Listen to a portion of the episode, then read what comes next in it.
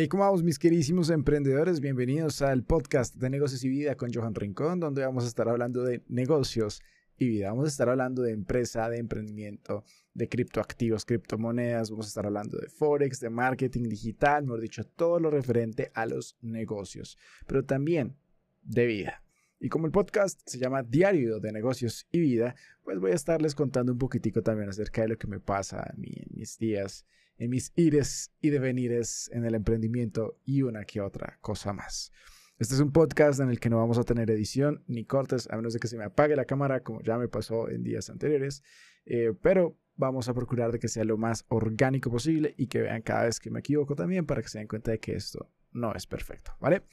El podcast de día de hoy es, es impresionante, es de verdad que estoy muy muy contento de esta información que vamos a hablar hoy, es cómo blockchain no son solo criptomonedas, y puede revolucionar, y de hecho ya está revolucionando el mundo empresarial.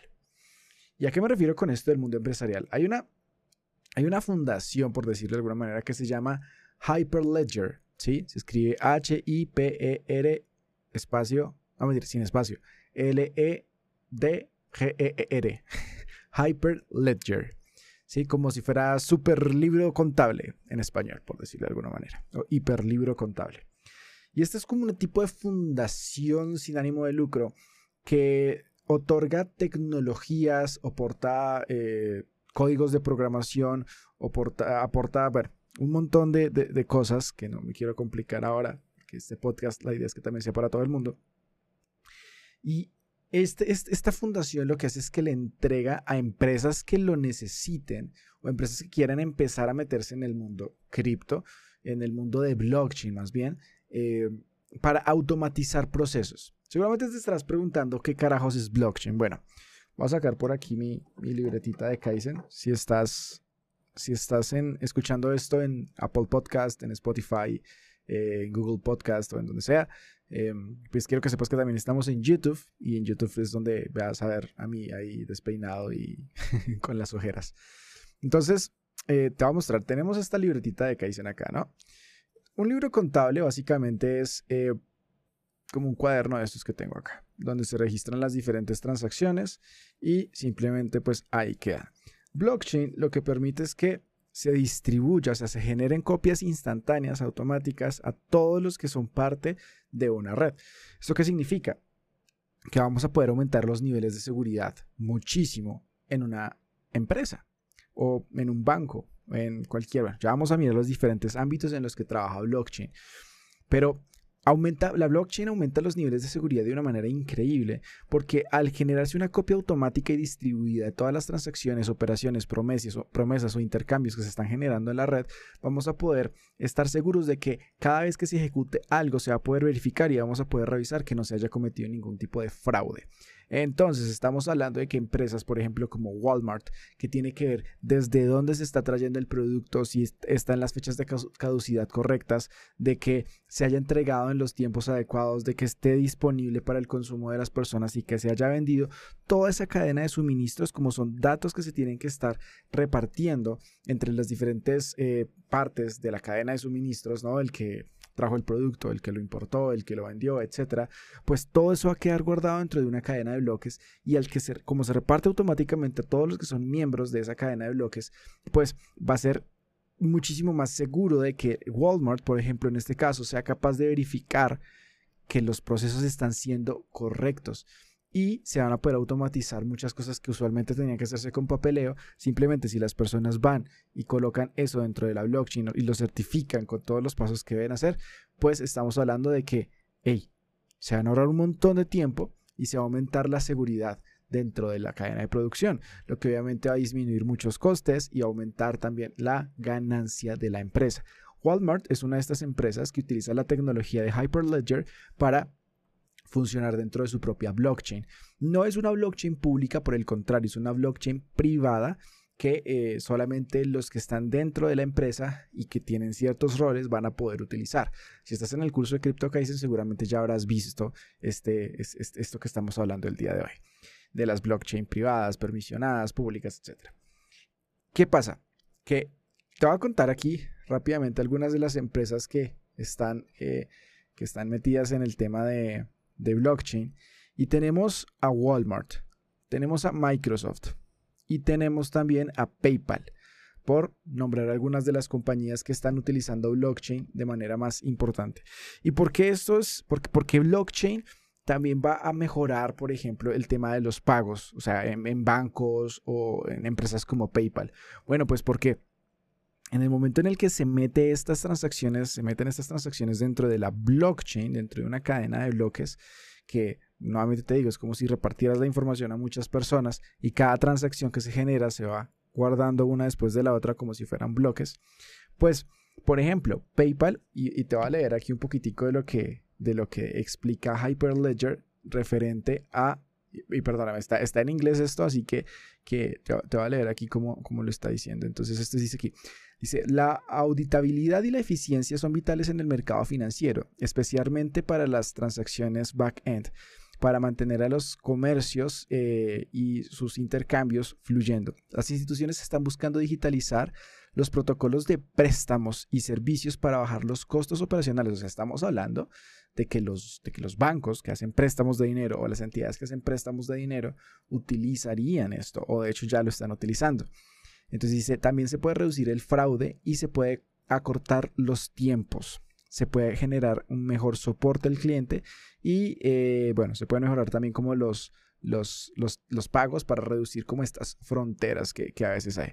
Dice aquí, y pone mucho cuidado esto, la tecnología de Hyperledger está aquí para incrementar eh, el rol digital y el, o sea, para aumentar como, como te dijera yo, para aumentar lo digital en el mundo de estas transacciones que muchas veces se hacen eh, o se registran en documentos físicos em, o que se registran en formas digitales que no son suficientemente óptimas, dice aquí, y para dar soporte a interoperabilidad de diferentes redes o diferentes industrias que bajen como la desconfianza, o bueno, que bajen más bien como la, la dependencia de autoridades centrales para autenticar transacciones. ¿Esto qué quiere decir? Estamos hablando de que, por ejemplo, los bancos podrían intercambiar dinero entre diferentes bancos o los bancos con personas o los bancos con entidades de otro estilo con la seguridad de que no tienen que depender de confiar en esa persona o en esa otra entidad para que las transacciones sean válidas, sino que la misma blockchain se va a encargar de autenticar y verificar que las transacciones que están diciendo que se están enviando sean reales y sean legítimas, que sí exista el dinero, por ejemplo, cuando se está diciendo que existe y que se pueda corroborar que viene de la persona que dice que viene. Sí, esto ocurre a través de algo que se llama la criptografía y que pues se, se hace con una cosa que se llama firma digital. Si no estás en el curso de, de CryptoKaizen, seguramente vas a tener que buscar en Google estos términos, pero si estás dentro del curso de CryptoKaizen ya sabes a lo que me refiero, ¿sí o no? Ahora, por ejemplo, dice aquí, las personas que hacen trading o las personas que hacen intercambios pueden, pueden intercambiar documentos de forma pública, o sea, digamos que de alguna manera eh, va a quedar público que se intercambiaron documentos, pero documentos muy importantes. Sin embargo, también pueden crear canales privados con contratos inteligentes para activar estos intercambios y otras notificaciones. Estamos hablando de que, por ejemplo, si hay una persona que eh, quiere hacer un intercambio de muchísimo dinero o de acciones o de algo importante, pero no quiere que sea público porque su seguridad puede depender de esto, pues puede generar contratos con la tecnología Hyperledger, contratos inteligentes. Simplemente son como un contrato de la vida real que dice, si pasa esto, entonces pasa tal otra cosa.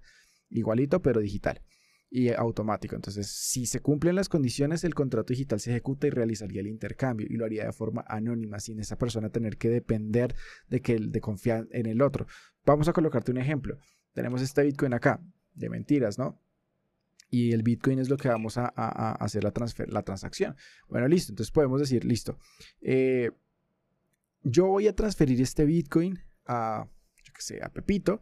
Sí, Pepito. Eh, me hace, le dice a la blockchain, por ejemplo, o le demuestra a la blockchain que tiene un carro, por decirlo de alguna manera. Entonces, esta blockchain se podría enlazar, por ejemplo, con los documentos del gobierno, donde el gobierno tuvo que haber hecho una verificación previa de que esta persona realmente tenía el carro que decía que era, ¿no?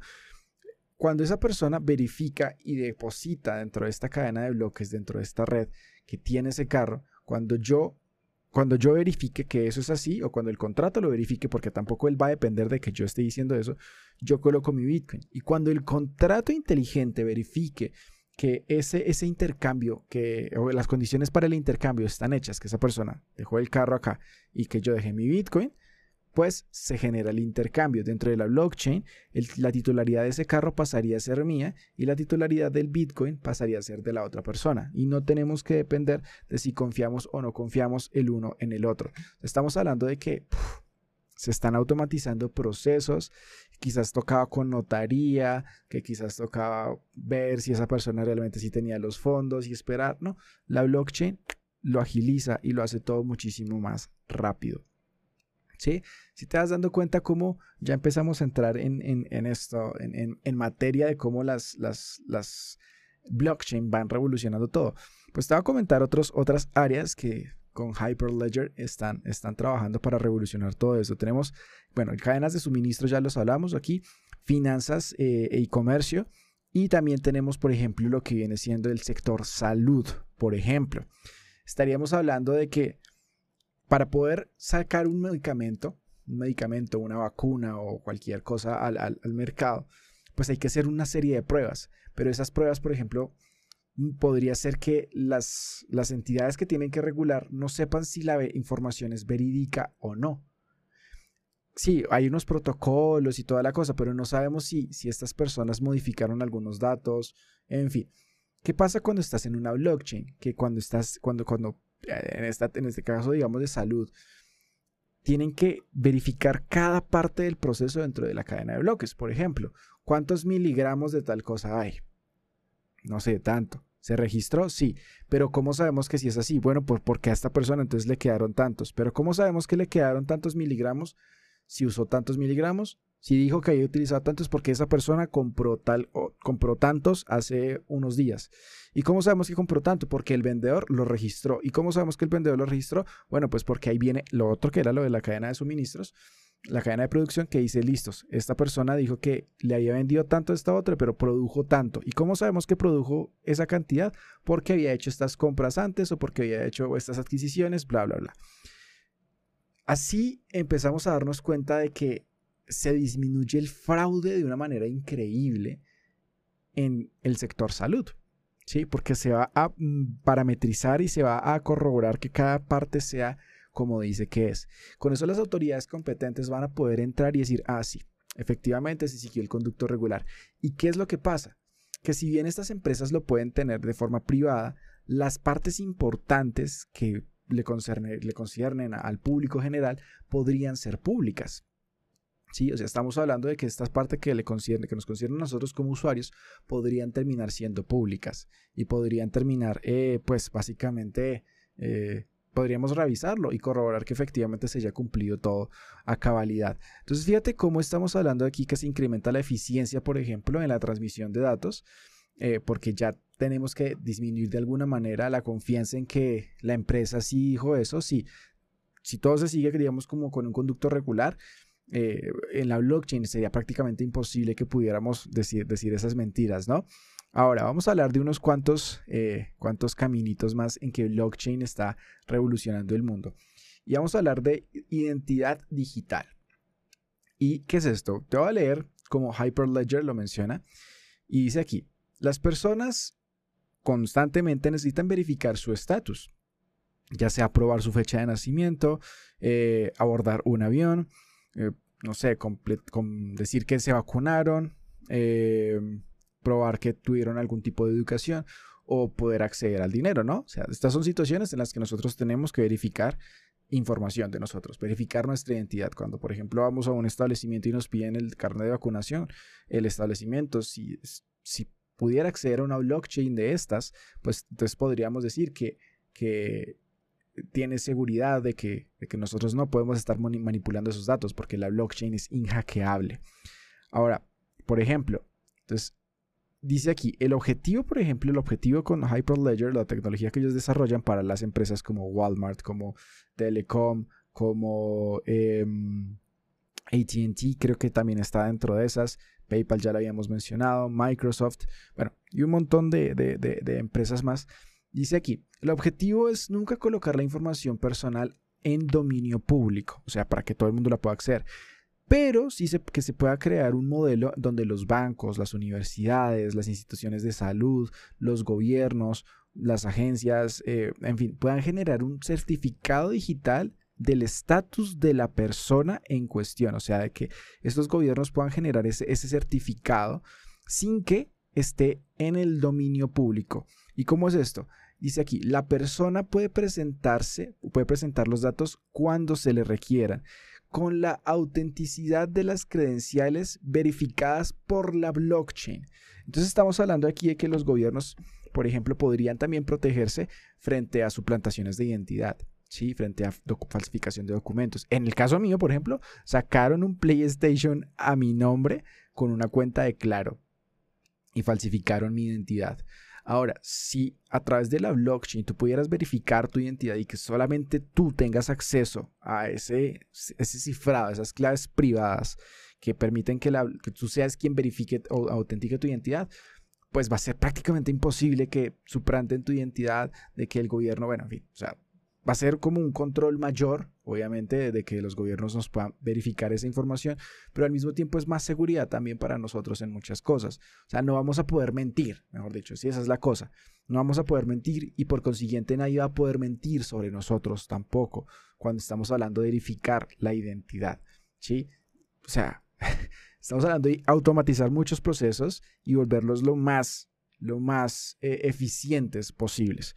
Voy a continuar aquí yo no sé por qué dejo el iPad aquí al lado cada vez que termine, pero así pareciera que fuera a ser como un blog de noticias, ¿no? Y Ricardo Jorge, el día de hoy. bueno, tenemos otro que está aquí, que son los pagos digitales, ¿sí? Digital payments. Pero, póngale cuidado acá. Estamos hablando de que hay bancos centrales, o sea, bancos que están constituidos, digamos que autorizados por el gobierno, para emitir monedas digitales. ¿Sí? y monedas estables. Cuidado esto. Dice aquí, la tecnología de blockchain ha ayudado a reescribir muchas de las reglas de los pagos de monedas. Los gobiernos alrededor del mundo están... Em, alrededor del mundo se están moviendo hacia los bancos centrales de monedas digitales, o en las siglas en inglés CBDCS. CBDCS. O, eh, eh, o las formas digitales de su moneda oficial, por ejemplo, el dólar digital, ¿sí? Ojo, no estamos hablando simplemente de digital, sino criptográfico, que se apoya de la criptografía, de los hashes, de, la, de las blockchain, de las tecnologías de libros contables distribuidos, etc. Dice, y esto le va a dar a los bancos centrales una mayor flexibilidad, mayor seguridad eh, en...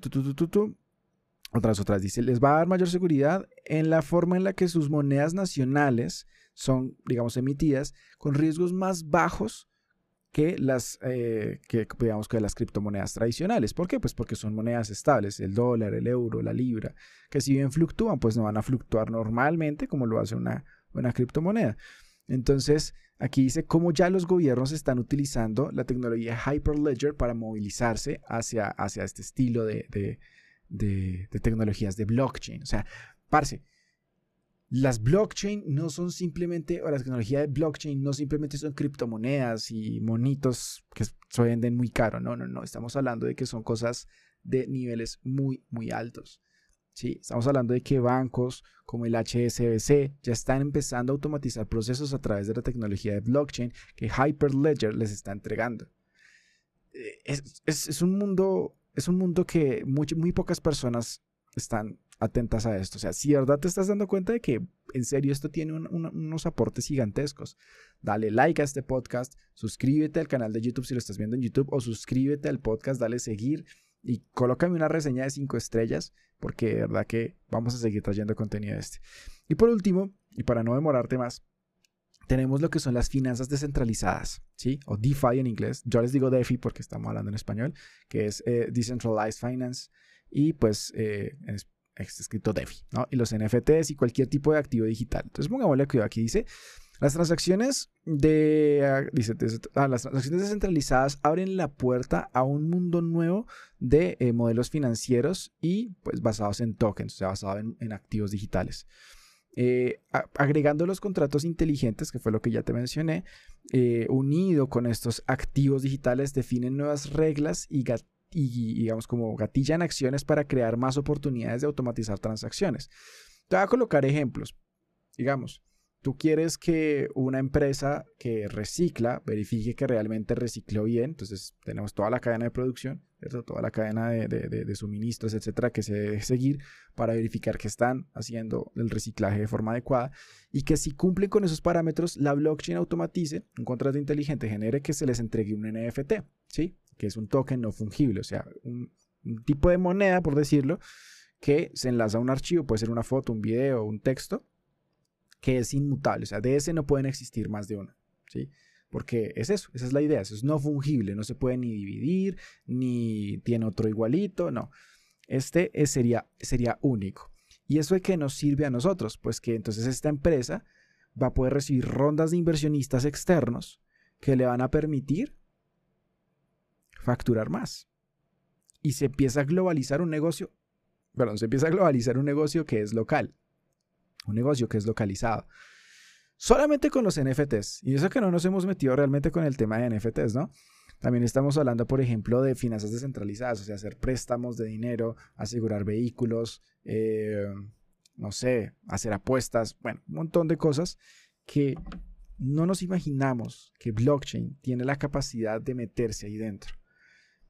Sí, estamos hablando de que empresas como McDonald's, por ejemplo, también ya está metida dentro del mundo blockchain. No con los NFTs diciendo, ay, sí, saquemos el NFT de Ronald McDonald, el payaso. No. Estamos hablando de que están utilizando la tecnología a nivel empresarial.